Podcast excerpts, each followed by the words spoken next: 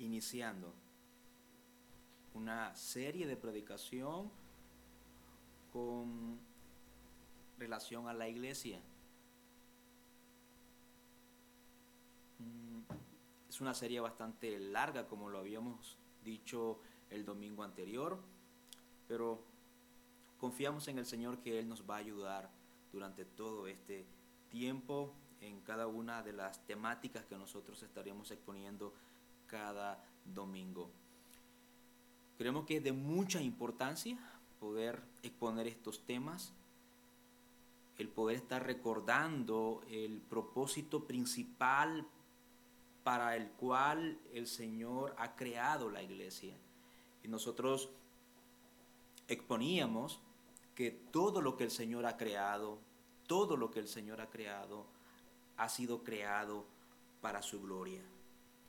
La iglesia de hoy, en, la iglesia posmoderna del siglo XXI, necesita reencontrar, necesita recordar una y otra vez las razones de su existencia. Si esto no descansa en su palabra, si nuestra evangelización, nuestra enseñanza, todo lo que nosotros hagamos como iglesia no descansa en su palabra, entonces va a descansar en nuestros propios métodos y estrategias y no en su palabra y no en el Señor. Va a descansar en nuestra propia opinión, en nuestros propios criterios, en nuestra, en propia forma de razonar, es decir, en el hombre. Y no va a descansar en el Señor esta iglesia no glorificará, por ende, al Señor. El día de hoy mm, vamos a ver dos aspectos. Esperamos en el Señor poder exponerlo y poder también ir aclarando cada uno de estos puntos. Vamos a estar viendo muchos textos bíblicos la mayoría, y posiblemente todos los textos van a ser proyectados, no va a ser necesario estarlos buscando para que podamos nosotros ser eh, mm, ágil con la predicación y no estar esperando en lo que ustedes busquen en sus Biblias. Para esto la lectura principal de la predicación de hoy va a estar en el libro de Efesios capítulo 5 del versículo 25 al versículo 32. Pero antes de iniciar con la predicación y también eh, leer la lectura bíblica principal del día de hoy, mm, les invito a que me apoyen en una breve oración delante del Señor por la prédica. Padre, estamos aquí delante de tu presencia necesitados, Señor. Necesitados, necesitamos, Padre, que tú nos puedas proveer la gracia para predicar tu palabra necesitado, Señor, para que todo lo que se haga desde este púlpito te honre, te glorifique tu nombre, Señor. Esa es la razón por la cual nosotros estamos aquí reunidos, para glorificar tu nombre, Señor. Suplicamos de que tú, Señor, abras nuestros entendimientos, que podamos comprender, Señor, eh, tu palabra, que pueda quedar penetrada, Señor, en nuestras vidas y que también las podamos vivir, que podamos aplicarlas, Señor, en nuestro diario vivir. Padre, pongo en tus manos, Señor, mi vida, mi mente, mi corazón, Señor. Ayúdame, Señor, a poder exponer bien cada cada uno de estos puntos de la predicación del día de hoy.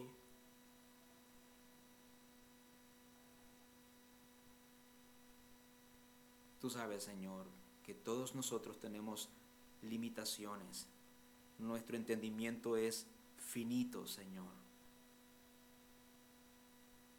Y por eso, Señor, te suplicamos que nos ayudes, Señor, en esta tarde a exponer tu preciosa palabra. Ayúdame a no depender de mi conocimiento, sino a depender de ti. Y que tenga presente, Señor, durante todo este tiempo, que estoy glorificando tu nombre por medio de la predicación y que tú estás ahí, aquí, Padre, escuchando lo que yo estoy predicando de tu nombre. Cuida mis labios, Señor, y mi mente. Que no pueda decir algo que no te represente bien. Cuida, Señor, mis labios, Señor, Padre, de exponer algo que no venga de ti. Porque te lo pido en el nombre de nuestro gran Dios y Salvador Jesucristo. Amén. Bien, amados hermanos, eh, la lectura del día de hoy en Efesios capítulo 5, versículo 25 al versículo número 32. Como decía en las prédicas anteriores, estos temas no son ah, meramente exegéticos, eh, es una mezcla, ¿no? Entre un poco de, de aferrarnos al texto con el cual nosotros iniciamos la predicación, pero también tiene algo de temática también, ¿no? Ya de que estaremos viendo otros, otros textos bíblicos y también estaremos centrándonos un poco en otros textos bíblicos. Pero tenemos una lectura principal y está en el libro de Efesios capítulo 5, versículo 25 al 32. Estaré usando la versión de las Américas. Y dice así de la siguiente manera. Maridos, amad a vuestras mujeres Así como Cristo amó a la iglesia y se dio a sí mismo por ella, para santificarla, habiéndola purificado por el lavamiento del agua con la palabra, a fin de presentársela a sí mismo, una iglesia en toda su gloria, sin que tenga mancha ni arruga ni cosa semejante, sino que fuera santa e inmaculada. Así también deben amar los maridos a sus mujeres como a sus propios cuerpos. El que ama a su mujer, a sí mismo se ama, porque nadie aborreció jamás su propio cuerpo, sino que lo sustenta y lo cuida, así como también Cristo a la iglesia, porque somos miembros de su cuerpo. Por esto, el hombre dejará a su padre y a su madre y se unirá a su mujer, y los dos serán una sola carne. Grande es este misterio, pero habló con referencia a Cristo y a la iglesia. Yo creo que todos nosotros hemos tenido contacto con la Biblia. Hemos leído libros enteros del Nuevo Testamento y también de los primeros libros de la Biblia. Y ya nos dimos cuenta de algo, que la Biblia tiene dos partes, tiene dos porciones, el Antiguo Testamento y el Nuevo Testamento. Yo creo que ya todos nos dimos cuenta de eso. Antiguo Testamento y Nuevo Testamento. Ahora, si usted ha leído y ha meditado con mucho cuidado la Biblia, yo creo que ya se dio cuenta que el eje principal o el hilo conductor desde Génesis hasta Apocalipsis es el Señor Jesucristo. Él es el que atraviesa, ¿no? Como un hilo conductor desde el libro de Génesis hasta el libro de Apocalipsis. Mientras que el la parte del Antiguo Testamento, debemos de verlo así de esa manera, nos prepara para la venida del Mesías, porque eso es lo que hace el Antiguo Testamento, nos prepara o anuncia la venida del Mesías, de nuestro Señor y Salvador. En el Nuevo vemos ya no anunciando la venida del Mesías, sino que en el Nuevo vemos el cumplimiento de las cosas que se estaban anunciando en el Antiguo Testamento. En el Nuevo Testamento ahora vemos que se cumplió, el Mesías ha venido. Es por eso que no podemos entender correctamente el Antiguo Testamento a menos que no hayamos leído el Nuevo Testamento. Pero no solamente eso, no podemos entender el Antiguo Testamento a menos que no lo veamos con los ojos del Nuevo Testamento. No solamente leerlo, sino que lo podamos ver con los ojos del Nuevo Testamento. Que el Nuevo Testamento ya no anuncia, sino que ahora lo que el Nuevo Testamento nos expresa es el cumplimiento de las cosas que el Antiguo Testamento anunciaba. Así como tampoco, amados hermanos, no podemos entender el Nuevo Testamento a menos que lo, lo interpretemos sobre la base del Antiguo Testamento. Si no tenemos pendiente estas dos cosas a la hora de que estamos leyendo, ya sea el Antiguo Testamento o el Nuevo Testamento, no vamos a entenderlo. ¿Ya? No vamos a poder entenderlo. Mm, todas estas enseñanzas que estaremos eh, disertando cada domingo, claro, tenemos aquí algunos materiales que estamos utilizando. Estoy utilizando como base principal el libro del pastor Sugel Michelin, eh, El cuerpo de Cristo. También otros libros del ministerio Las Nuevas Marcas, Una iglesia atractiva, y entre otros libros también que he estado consultando. También Logos, por supuesto, es una herramienta fabulosa para encontrar eh, muchos aspectos que necesitaba para la preparación de, estos, de este tema. Continuando con la predicación después de este paréntesis, solamente lo voy a mencionar el día de hoy, cuál es el material que yo estoy utilizando.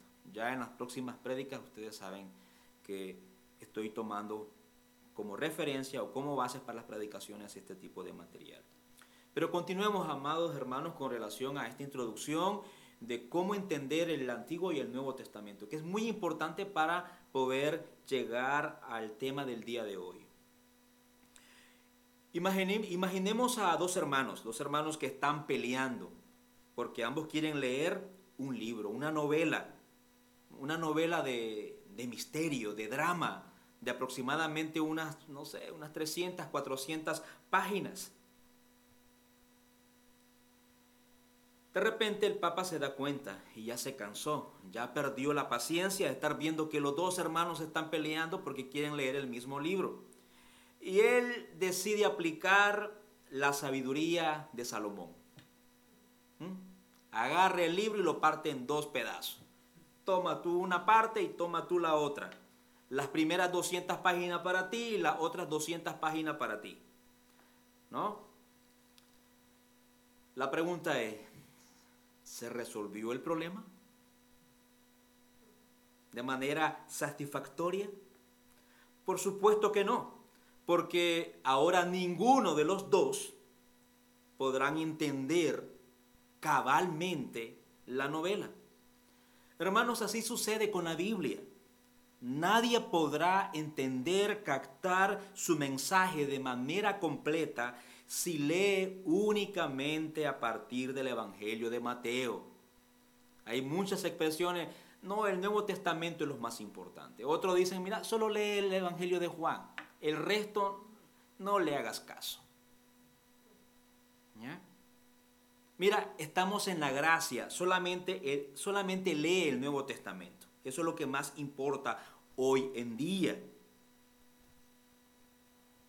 deja, deja a un lado toda la otra sección del Antiguo Testamento, de Génesis hasta Malaquías. No, olvídalo. Lamentablemente muchos cristianos piensan así y aconsejan de esa manera. Le restan importancia al Antiguo Testamento. El Antiguo Testamento poco se lee, poco se enseña, poco se predica, son muy pocos los que predican libros enteros del Antiguo Testamento. Todos están centrados en el Nuevo Testamento. Hermano, este tipo de práctica ah, afecta mucho el entendimiento de las grandes doctrinas de las Escrituras, incluyendo esta doctrina que es muy elemental como es la doctrina de la iglesia.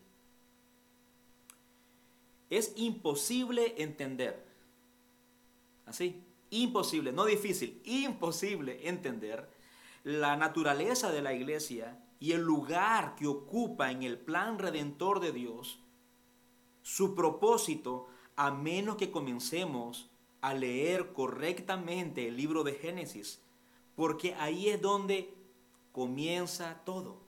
Es ahí donde comienza la gran historia de redención que se revela en toda la Biblia.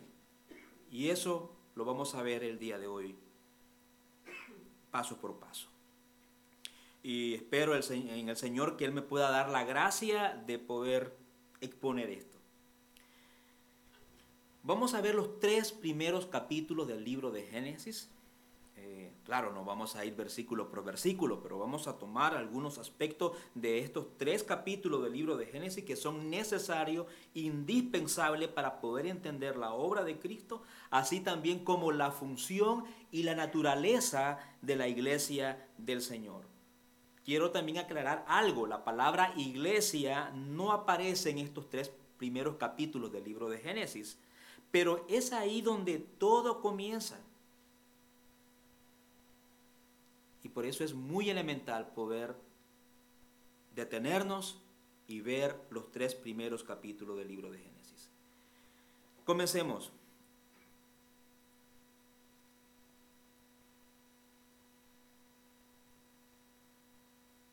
En la Biblia hay ciertos personajes, antes de iniciar con Génesis 1, quiero aclarar algo, ¿no? En la Biblia hay ciertos personajes, eventos, instituciones que prefiguran, en otras palabras, mm, anticipan, eh, teológicamente le llaman tipo. ¿Ya? Es decir, alguien o eventos que vendrían después. Un elemento más antiguo que prefigura o anticipa a uno posterior, más adelante, que lo completa todo. Voy a dar algunos ejemplos. Por ejemplo, en este sentido, eh, Pablo nos indica en Romanos capítulo 5, versículo 14, que Adán, Adán es un tipo o un antitipo, ¿no? O, figura de Cristo. Por ejemplo, en Romanos capítulo 5, versículo 14 nos dice, sin embargo, la muerte reinó desde Adán hasta Moisés.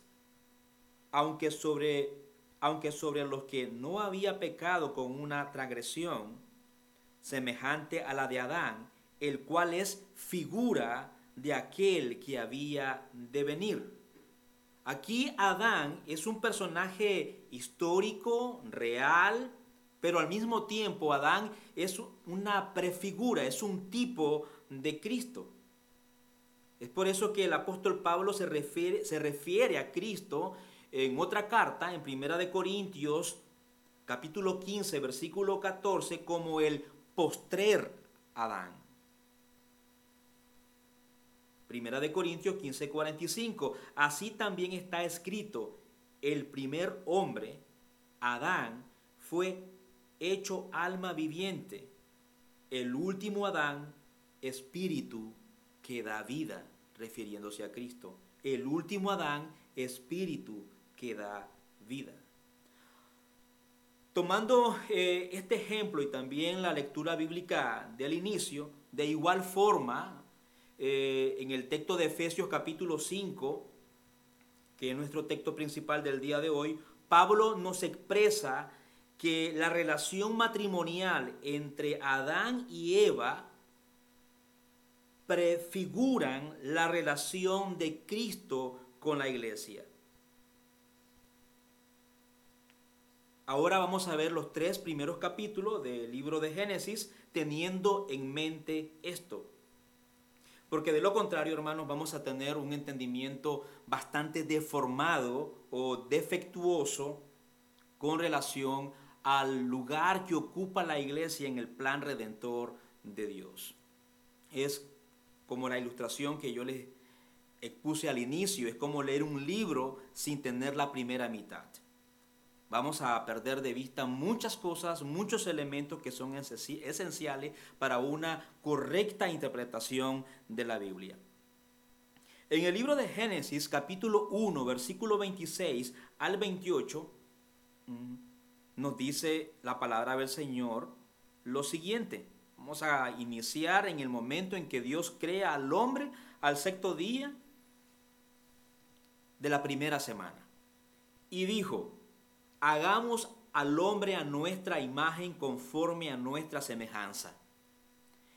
Y ejerza dominio sobre los peces del mar, sobre las aves del cielo, sobre los ganados, sobre la tierra y sobre todo reptil que se arrastra sobre la tierra. Creó pues Dios al hombre a imagen suya, a imagen de Dios lo creó, varón y hembra los creó. Y los bendijo Dios y les dijo, sed fecundos y multiplicaos y llenad la tierra y sojuzgadla. Ejercer dominio, ejerced dominio sobre los peces del mar, sobre las aves del cielo y sobre todo ser viviente que se mueve sobre la tierra. Génesis capítulo 1, 26 al 28. Luego de haber creado todo lo que existe en los primeros cinco días de la creación, luego en el sexto Dios creó al hombre y a la mujer, pero lo creó a su imagen y semejanza, hermanos. A su imagen y semejanza. Pero, ¿qué significa a su imagen y semejanza? Esa imagen de Dios en el hombre, ¿qué, qué incluye? ¿Qué significa eso? Bueno, incluye las facultades mentales, espirituales que el hombre posee, así como su capacidad de ejercer dominio sobre todo lo creado. Lo hemos leído en los textos de Génesis 1 del 26 al 28. También incluye su capacidad de relacionarse con Dios y también sus capacidades creativas. Algo más. Hay un elemento que quisiera resaltar, resaltar también en Génesis 1. Es que Dios aparece hablando en singular o en plural. Una pregunta. Dios aparece hablando en plural. Y Él dice, hagamos al hombre a nuestra imagen conforme a nuestra semejanza. En el resto de las escrituras o de la palabra de Dios, sabemos, hermano, que existe un solo Dios. Existe un solo Dios, pero aquí dice, hagamos al hombre. Sí, existe un solo Dios y eso lo encontramos en toda la Biblia, el cual subsiste en tres personas. Y subsisten en tres personas de manera, en una perfecta comunión y también en armonía. El Padre, el Hijo y el Espíritu Santo. Tres personas, pero un solo Dios. En nuestro texto que hemos leído de Génesis, capítulo 1 del 26 al 28, nos enseña que ese Dios creó a todos los seres humanos, varones, la Biblia ahí lo dice, ¿verdad? Claramente, lo estoy diciendo literalmente como lo dice. Creó a hombre, a varón y a hembra, para que disfrutaran entre ellos esa misma comunión y armonía que ha existido siempre en las tres personas de la Trinidad. Dios creó al hombre para vivir en comunidad. También el texto nos enseña en el versículo 28 de este mismo capítulo 1 de Génesis que Adán y Eva también tenían que cumplir algunas tareas. Debían propagar la especie humana debían multiplicar, multiplicarse, ser fecundo, con seres humanos creados a imagen y semejanza de Dios. Así que la primera tarea o la primera encomienda que Dios le da a Adán y Eva, eh, que recibieron directamente de parte de Dios, era llenar la tierra de imágenes vivientes de Dios. Como hemos dicho anteriormente, en los mismos versículos que leímos, también Dios les ordena, otra tarea, que ellos ejerzan dominio sobre todo lo creado. Se van a multiplicar, pero también tienen que ejercer dominio sobre todo lo creado. Es decir, ellos funcionan como administradores de la creación. El hombre es responsable también de eso. De que sea un buen administrador de las cosas creadas. Pero todo esto, amados hermanos, bajo la autoridad de Dios.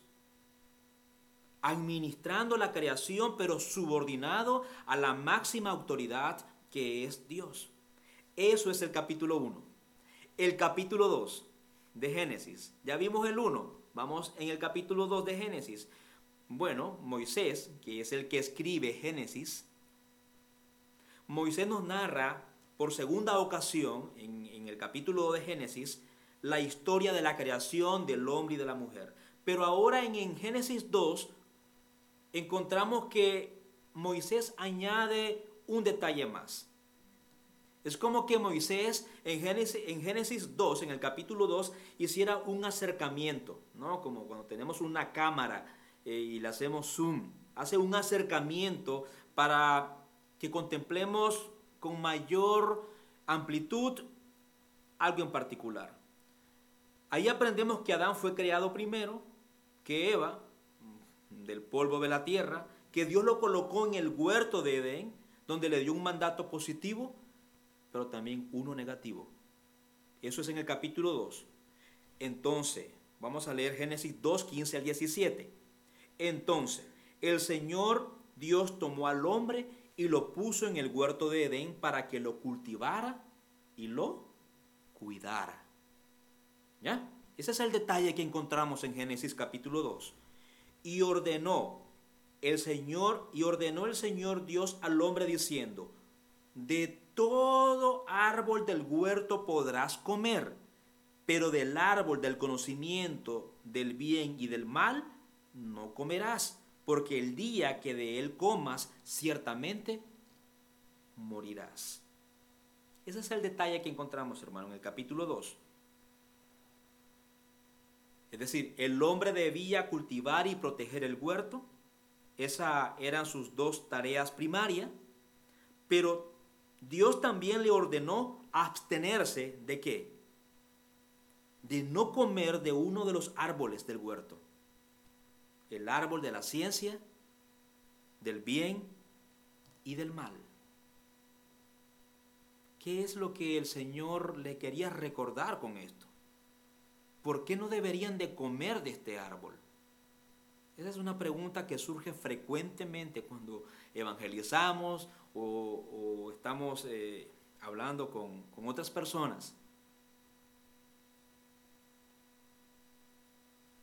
Este es un, esto es un recordatorio, hermano, de que el hombre no tiene la autoridad.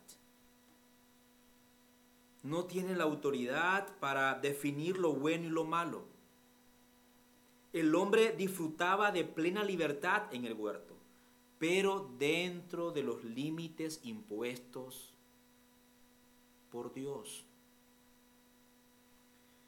Más adelante en este capítulo encontramos que Dios crea a Eva de una costilla de Adán para ser su ayuda idónea.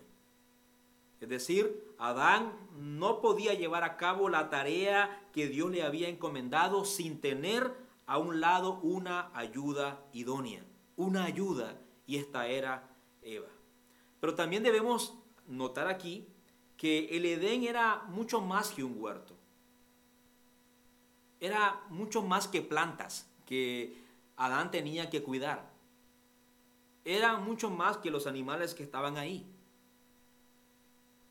El huerto de Edén, podemos decir, era un santuario. Génesis 3, 8. Vamos ahora al capítulo 3. en Génesis 3.8 eh, encontramos que Dios se paseaba por el huerto al aire del día. ¿Recuerdan ustedes esos tres capítulos, que en el capítulo 3 eso también se nos dice, de que el Señor se paseaba en el huerto. Pero dado que Adán y Eva, ya en este punto de la historia, en el capítulo 3, habían pecado, el texto señala que ellos se escondieron de la presencia del Señor. Ellos se escondieron de la presencia del Señor. Y esto es lo que nos deja ver la manera eh, en que Dios se manifestaba, su presencia especial en el jardín de Edén. Él se paseaba, dice la palabra del Señor, por el huerto. Hermanos, de forma similar mm, a como habría de suceder más adelante, si somos lectores de la palabra del Señor, esto mismo habría de suceder más adelante en el tabernáculo y en el templo, los dos santuarios del Antiguo Testamento. En esos dos lugares también estaba la presencia del Señor.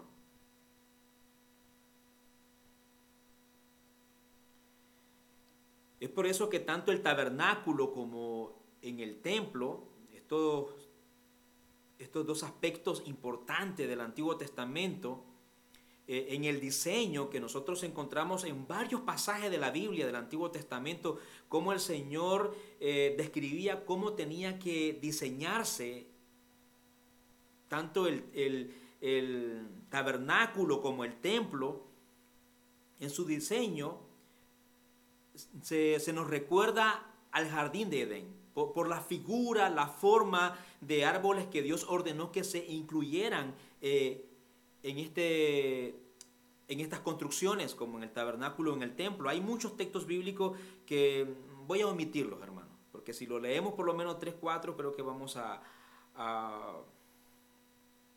a detenernos demasiado en la predicación de hoy. Pero sí voy a leer solo uno, pero hay varios donde se describe eh, eh, de manera detallada cómo tenían que construirse eh, el tabernáculo y el, y el, templo. Y siempre se nos recuerda un poco el jardín de Edén. ¿ya? Siempre en su diseño, en las grabaciones de, de estos lugares, siempre incluían árboles. Pero voy a leer Éxodo 25, 31 al 35. Entonces harás un candelabro de oro puro el candelabro, su base y su caña han de hacerse labrados a martillo.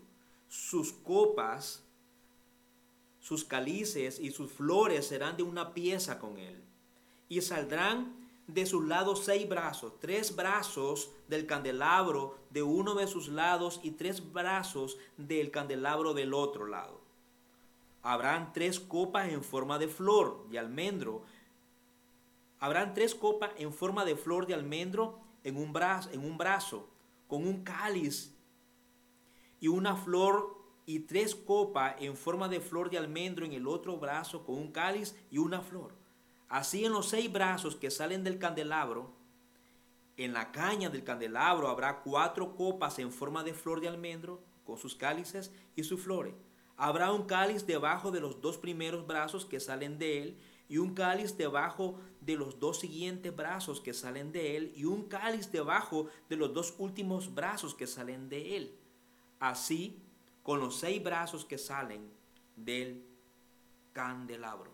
Hay más textos bíblicos que podríamos aquí mencionar, por ejemplo en Primera de Reyes capítulo 6, 18, eh, en el 29, en el versículo 32 y 35, en el libro de Ezequiel también encontramos varios textos bíblicos que nos hablan también con mucho detalle la forma en que tenían que ser construidos estos lugares.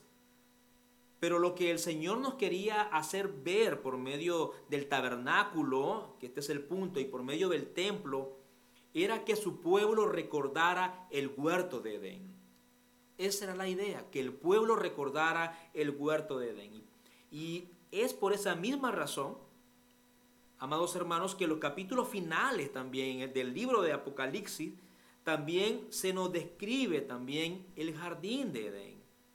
Por ejemplo, en Apocalipsis capítulo 22, versículo 1 al versículo 22, también encontramos la presencia de estos elementos. Y dice así Apocalipsis 22, 1 al 2, entre ellos el árbol de la vida y el río que se encontraba en medio del huerto. Quisiera hacer un resumen hasta el momento de esto, de los tres capítulos. Uno, Dios le encomienda a Adán y a Eva la tarea de llenar la tierra de seres humanos creados a su imagen y semejanza. Punto. Otro elemento de estos tres capítulos. Ellos habrían de ejercer dominio sobre toda la creación. Mientras extendían el santuario o el huerto de Edén hasta cubrir toda, toda la tierra o todo el planeta. De esa manera, toda la tierra sería llena de la gloria de Dios. Lamentablemente, ya nosotros conocemos la historia, lamentablemente Adán no protegió el huerto. Él desobedeció a la orden que el Señor le había dado, que le había dejado. Dejando que la serpiente, Satanás el diablo, introdujera una nueva interpretación de la realidad. Una interpretación completamente contraria a la palabra de Dios. Y lo que es peor aún, ellos decidieron, Adán y Eva, creer la mentira de la serpiente. ¿Cuál? De que, bueno, que al rebelarse o al desobedecer la autoridad de Dios, ellos vendrían a ser como Dios. Esa fue la mentira que ellos creyeron. En otras palabras, para un poco parafrasear, ellos creyeron de que Dios les ha mentido. Si ustedes comen del árbol prohibido, en vez de morir, seréis como Él. Eso es lo que le expresa la serpiente a Eva. Génesis 3.5. Y tal, como Dios lo había advertido en Génesis 2.17, junto con el pecado entró la muerte al mundo. Génesis 2.17 nos dice, pero del árbol del conocimiento del bien y del mal no comerás. Porque el día que de él comas, ¿qué, va a suceder? Ciertamente morirás. Y así fue. Amados hermanos, Adán y Eva murieron espiritualmente en ese mismo instante. Esto quiere decir que perdieron la comunión que tenían con Dios. Esa comunión que antes disfrutaban con Dios. Y la imagen de Dios en ellos quedó desfigurada, quedó dañada. Sus cuerpos comenzaron a experimentar ese proceso de decaimiento. Se enfermaron, se envejecieron es decir, la muerte física. Y ambos fueron expulsados. ¿De dónde? Del jardín de Edén, donde Dios se paseaba, donde tenían una relación directa con Dios. Eso se encuentra en Génesis 2.24, que Dios puso, dice, querubines y una espada encendida para aguardar la entrada del huerto. Es decir, ningún ser inmundo puede tener acceso al santuario de Dios. No sé si me van siguiendo el hilo, porque estamos hablando de la iglesia. Yo no, no me he desviado del tema, estamos hablando de la iglesia, del Señor. Pero gracias al Señor, gracias a Dios, hermanos, que la historia bíblica no termina aquí no termina con la expulsión de Adán y Eva del jardín de Edén.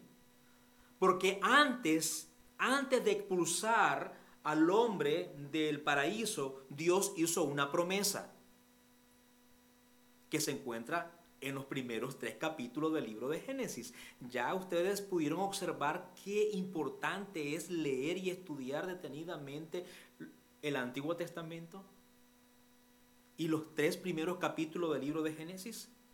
En el libro de Génesis, en el capítulo 3, el Señor le hace una promesa antes de expulsarlo. Él habría de enviar a un hombre nacido de mujer que aplastaría la cabeza de la serpiente aunque él sería herido en el calcañar. Génesis 3:15. Y podemos decir, hermanos, con certeza, que a partir de ese momento, todo lo que se enseña en adelante en la Biblia es el desarrollo de esa promesa o el cumplimiento de esa promesa que el Señor había hecho antes de expulsar a Adán y Eva. La misión que se le había encomendado, la tarea que se le había encomendado a Adán y Eva de llenar la tierra de seres humanos creados a la imagen de Dios y de ejercer dominio sobre la creación mientras se extendía el santuario del Edén en toda la tierra, hermano, no quedaría inconcluso. La historia no quedó ahí. Dios levantaría un hombre, un segundo Adán. Un segundo Adán que habría de salir victorioso donde el primer Adán fracasó miserablemente. De esta manera, la imagen de Dios en nosotros será restaurada. Esa imagen defectuosa, dañada por el pecado, sería restaurada por el segundo Adán. El hombre de nuevo recuperaría por las obras de Cristo, eh, disfrutaría de nuevo la comunión con Dios y un paraíso mil veces más glorioso que el primero. Volveríamos a entrar en el santuario, conversar con Él directamente como lo disfrutaba Adán y Eva. Y esta es, hermano, la gran historia de redención que se revela en toda la Biblia. El Antiguo Testamento no tiene un mensaje diferente al Nuevo Testamento y el Nuevo Testamento no tiene un mensaje diferente al Antiguo Testamento. Más adelante, leemos que Dios escogió, sí, a un hombre llamado Abraham, siempre en el libro de Génesis, ¿no? Encontramos, voy a también explicar un poco de esto, ¿no? Porque es muy importante mm, ver la historia de Adán y Eva, pero también la de Abraham, porque se menciona en el, en el Nuevo Testamento. Más adelante encontramos que Dios llama a un hombre llamado Abraham para hacer eh, de él una gran nación una nación numerosa, dice la Biblia, como las estrellas del cielo y la arena del mar. Y que a través de la descendencia de Abraham, todas las familias de la tierra serían benditas. Génesis 12, 1 y 3. Y el Señor dijo a Abraham, vete de la tierra de entre tus parientes y de la casa de tu padre a la tierra que yo te mostraré Haré de ti una nación grande y te bendeciré y engrandeceré tu nombre y serás, y serás bendición. Bendeciré a los que te bendigan y al que te maldiga maldiciré, maldiciré. Y en ti serán benditas todas las familias de la tierra. Génesis 12, 1 al 3. Luego Génesis 15, 5 al 6. Lo llevó fuera y le dijo, ahora mira al cielo y cuenta las estrellas, si te es posible contarlas y le dijo, así será tu descendencia. Y Abraham creyó en el Señor y él se lo reconoció por justicia. Luego Génesis capítulo 17, versículo 1 al 5. Cuando Abraham tenía 99 años, el Señor se le apareció y le dijo, yo soy el Dios Todopoderoso. Anda delante de mí y sé perfecto y yo estableceré mi pacto contigo y te multiplicaré en gran manera.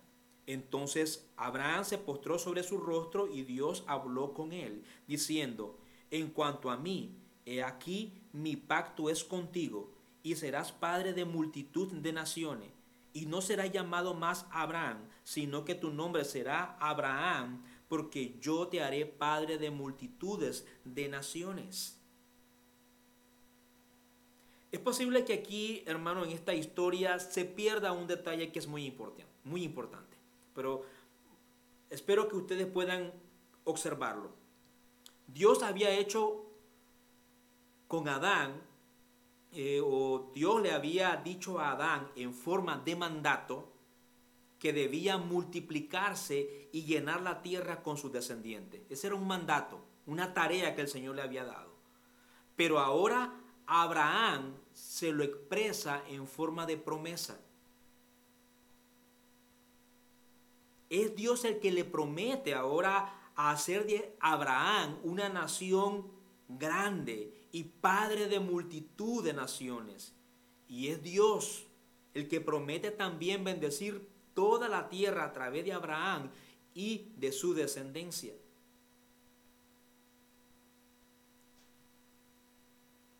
De manera que la nación de Israel surge con Abraham.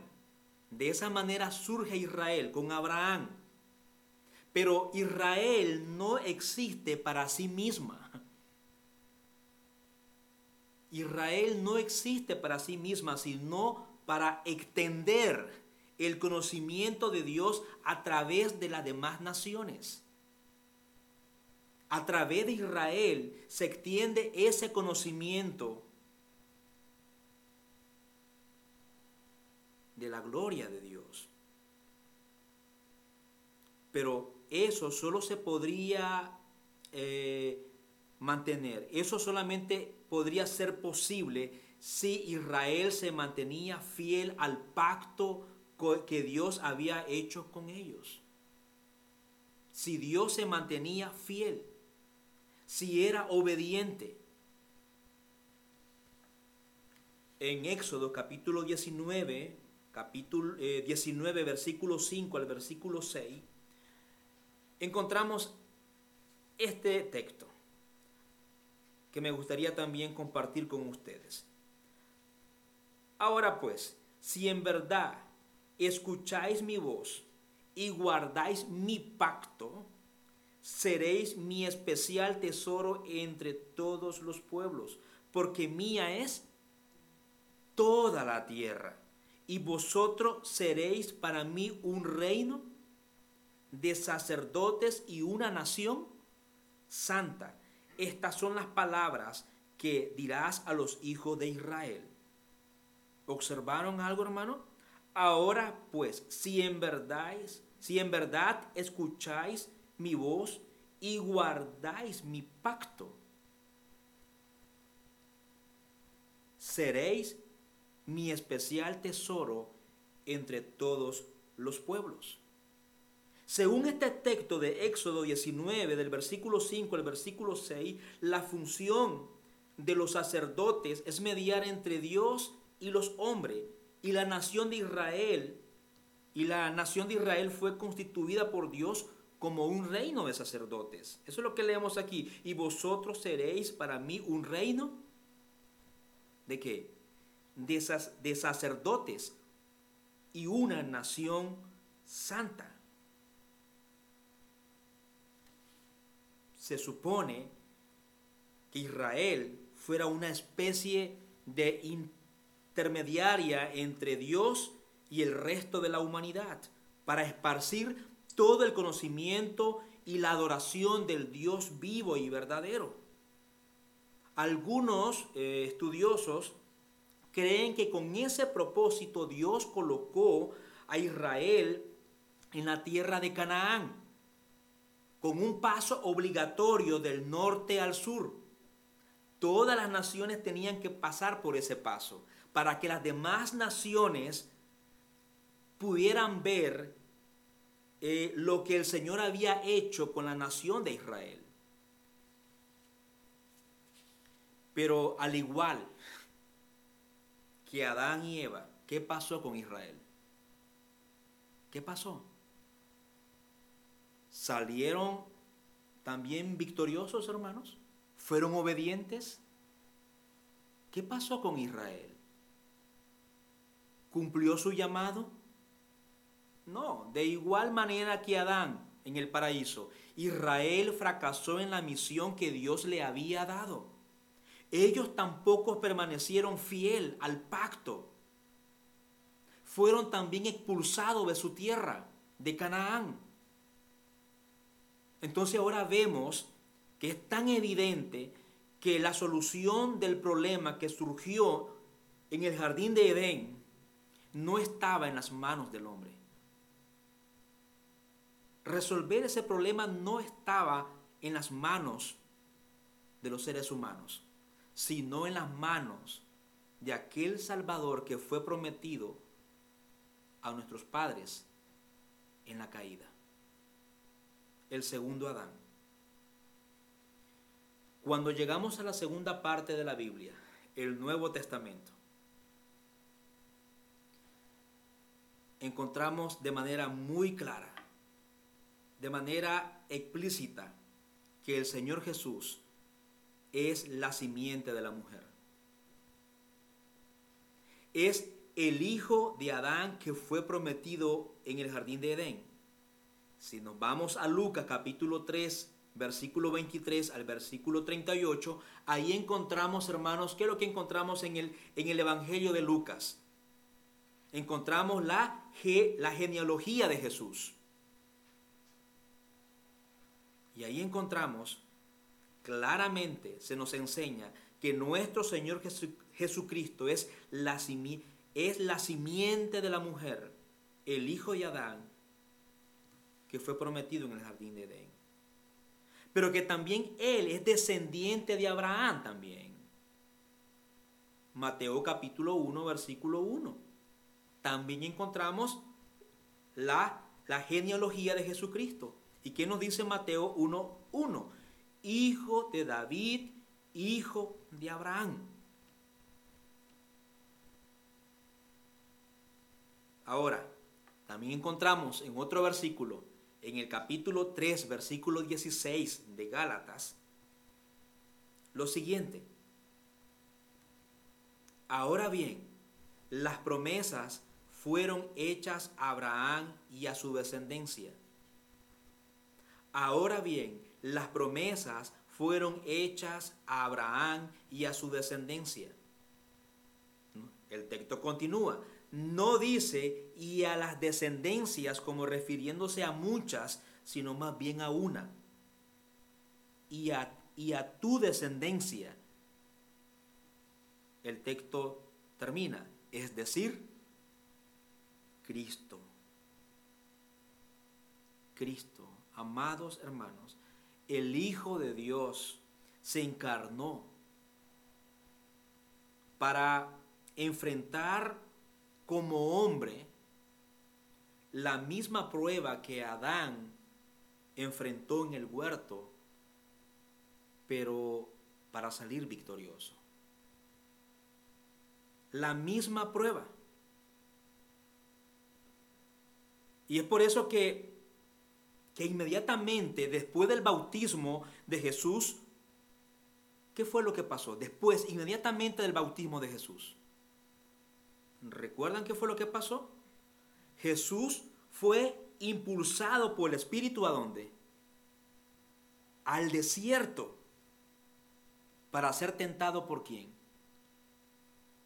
Por Satanás el diablo fue como un hijo de Adán de que Jesús enfrentó a Satanás en el monte de la tentación. Pero aquí la historia no se repite con el primer Adán. Aquí hay un contraste, ¿no? En este evento histórico. Adán estaba en el paraíso con todas sus necesidades cubiertas. Y aún así, pecó. Jesús estaba en el desierto, en un lugar árido, hostil y osco. La palabra del Señor nos dice en Marco capítulo 1, versículo 13, que estaba rodeado de fiera. Y llevaba 40 días sin comer. pero aún así no pecó. Adán era un hombre creado a la imagen de Dios que se dio a la tentación de querer ser como Dios. Jesús, en cambio, siendo Dios, se hizo hombre.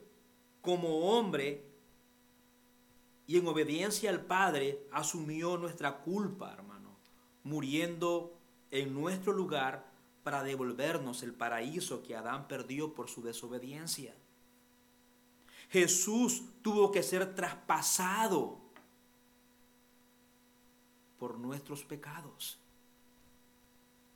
Jesús tuvo que ser traspasado de manera, eh, voy a hablarlo de manera figurada, ¿no? Tomando la imagen de Génesis 3, cuando Adán y Eva fue expulsado del jardín de Edén. Jesús tuvo que ser traspasado por aquella espada encendida que Dios colocó en la entrada del huerto para que las puertas del paraíso pudieran abrirse otra vez y nuestra comunión con Dios pudiera ser restaurada.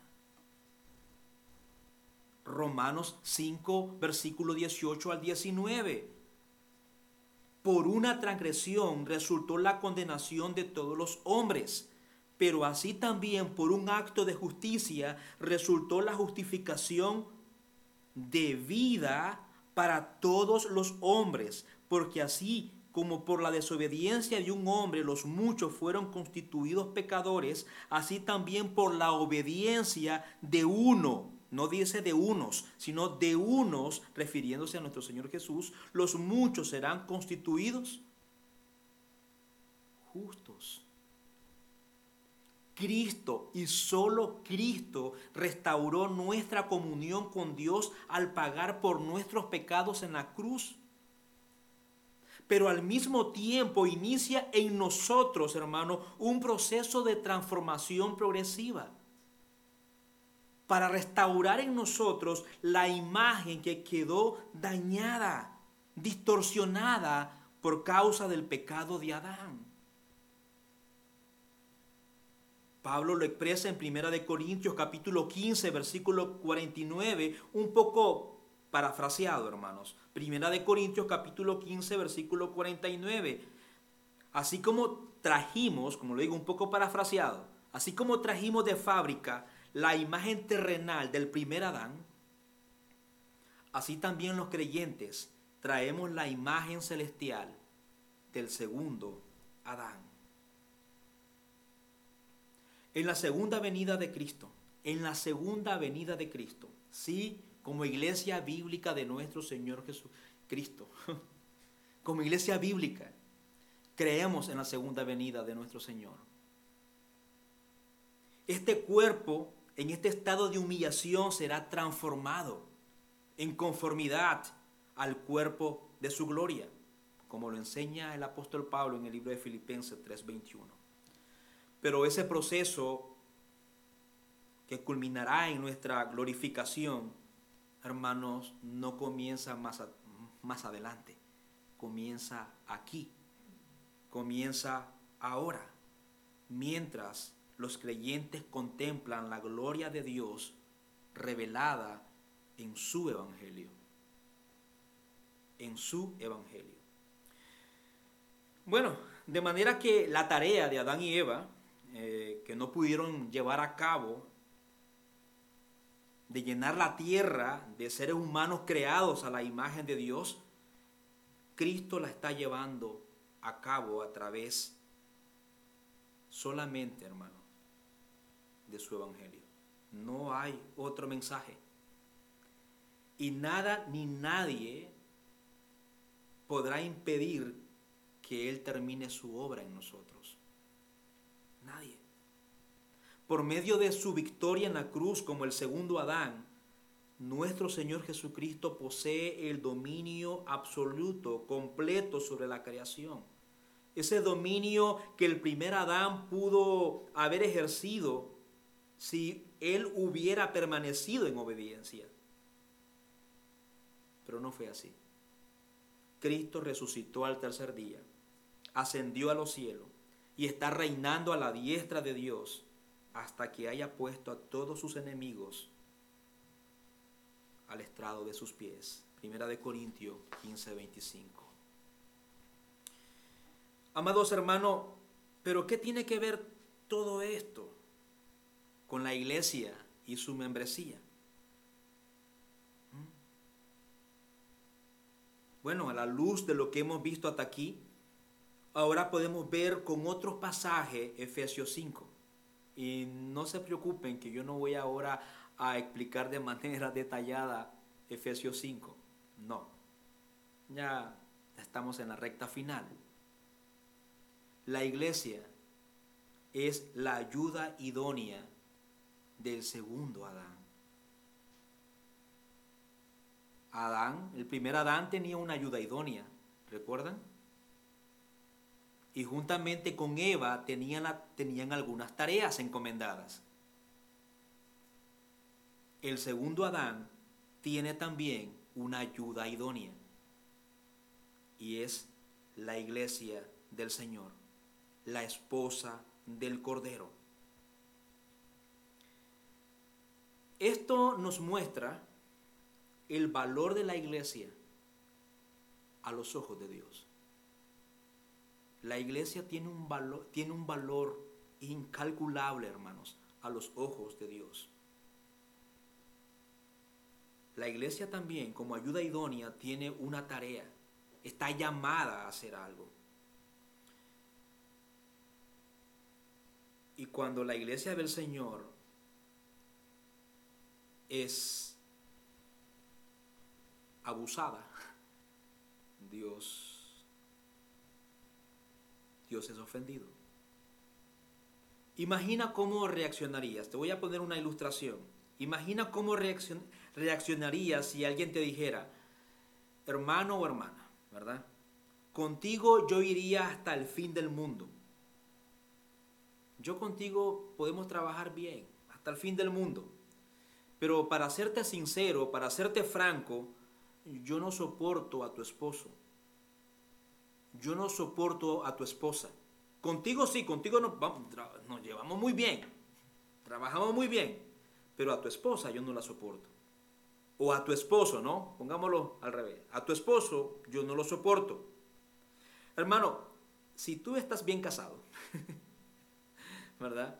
Y amas a tu esposo o a tu esposa, la amas o lo amas verdaderamente, esto tú no lo miras como un halago. ¿Tú te sientes halagado es por eso que te están diciendo? Si tú amas a tu esposo o tú amas a tu esposa y alguien te dijera eso, y eso como que te resbala, ¿verdad?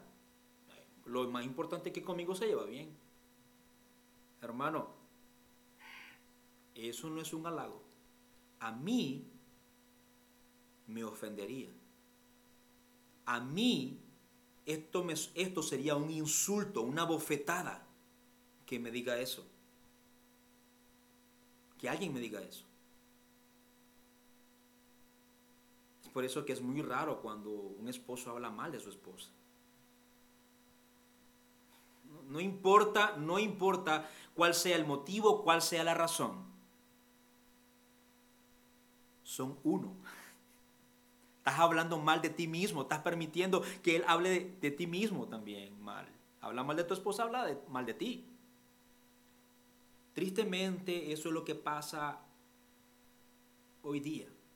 Muchos dicen, eh, yo amo al Señor, eh, yo amo a Cristo, pero con la iglesia, no, con la iglesia.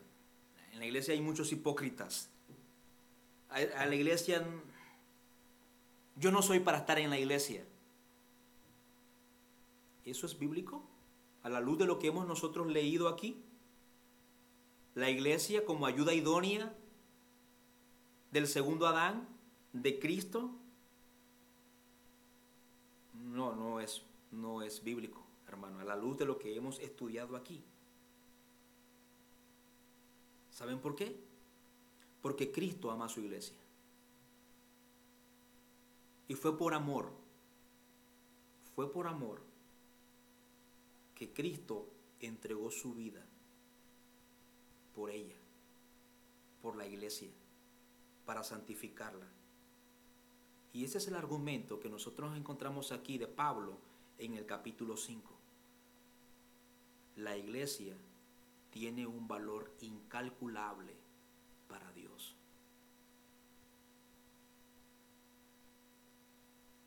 Así como el hombre y la mujer vinieron a ser uno a través del vínculo matrimonial, a tal grado que el apóstol Pablo lo enfatiza en el versículo 28, que deben amar a sus mujeres como a sus mismos cuerpos. El que ama a su mujer, a sí mismo se habla, hablándole a los varones.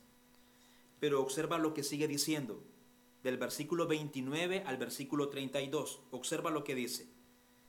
Porque nadie aborreció jamás su propio cuerpo, sino que lo sustenta y lo cuida, así como también Cristo a la iglesia, porque somos miembros de su cuerpo. Por esto el hombre dejará a su mujer y a su madre y se unirá a su mujer, y los dos serán qué? Una sola carne. Pero mira ahora el detalle. Mira el detalle. Grande es este misterio. Pero habló con referencia a quién. ¿Qué dice el texto? ¿Ah? Todo lo anterior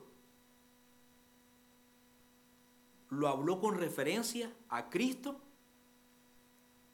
y a la iglesia. Cada creyente usted, amado hermano, cada creyente, somos entonces uno con quién? Con Cristo. Y es a través de nosotros que Él está haciendo su obra en el mundo. Dios le dio una ayuda idónea al primer Adán para llenar la tierra de imágenes vivientes de Dios a través de la procreación.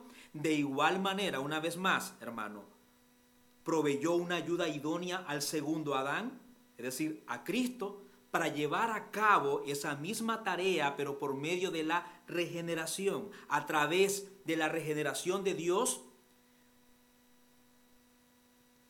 nos imparte nueva vida espiritual. De modo que podamos responder al Evangelio en arrepentimiento y fe. Es por medio de la iglesia es por medio de la iglesia que el Espíritu de Dios engendra hijos espirituales a través de la proclamación o la predicación del Evangelio. Podemos revisar 1 Corintios 4:15. La iglesia es la ayuda idónea del Cordero a través de la cual Él está extendiendo sus dominios en el mundo. Es por medio de las iglesias locales que Cristo proclama, protege y ejemplifica su verdad en el mundo. La iglesia es columna y baluarte de la verdad. Eso lo expresa el apóstol Pablo en primera de, Timoteo capítulo 3 versículo 15. Así como Adán tenía la obligación de proteger, de cuidar el huerto para que Satanás no lo infectara con sus mentiras y engaños, hermano, nosotros también como iglesia, como creyente, en algunas ocasiones, como lo decía hace un par de prédicas atrás, nosotros como iglesia y como creyente, en algunas ocasiones tenemos que pasar la raya. Nosotros también, en esa unión con Cristo, tenemos la obligación de proteger la verdad de Dios contra la herejía y el error. Y en algunas ocasiones eso no va a gustar. Nos vamos a meter en ciertas dificultades y nos vamos a, echar de gratis enemigos. En nuestra unión con Cristo tenemos la obligación bíblicamente de proteger, de cuidar la verdad de Dios contra la herejía y el error.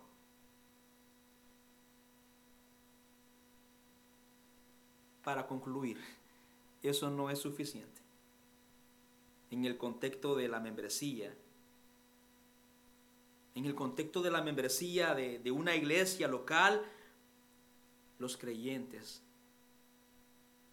deben de cuidarse unos a otros.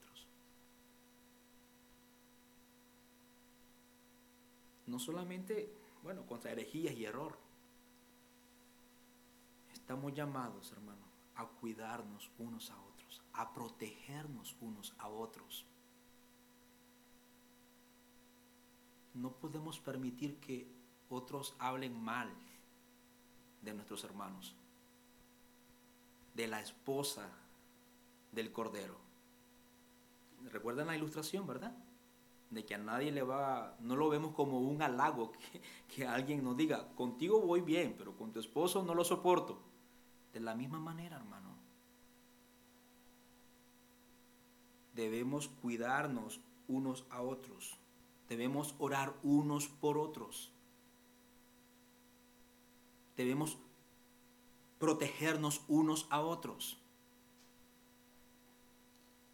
Y termino con Efesios 4, 11 y 16. Hablando la verdad en amor, de modo que crezcamos en todos los aspectos en aquel que es la cabeza, es decir, Cristo, de quien todo el cuerpo, estando bien ajustado y unido por la cohesión que las coyunturas proveen, conforme al funcionamiento adecuado de cada miembro, produce el crecimiento del cuerpo para su propia edificación en amor.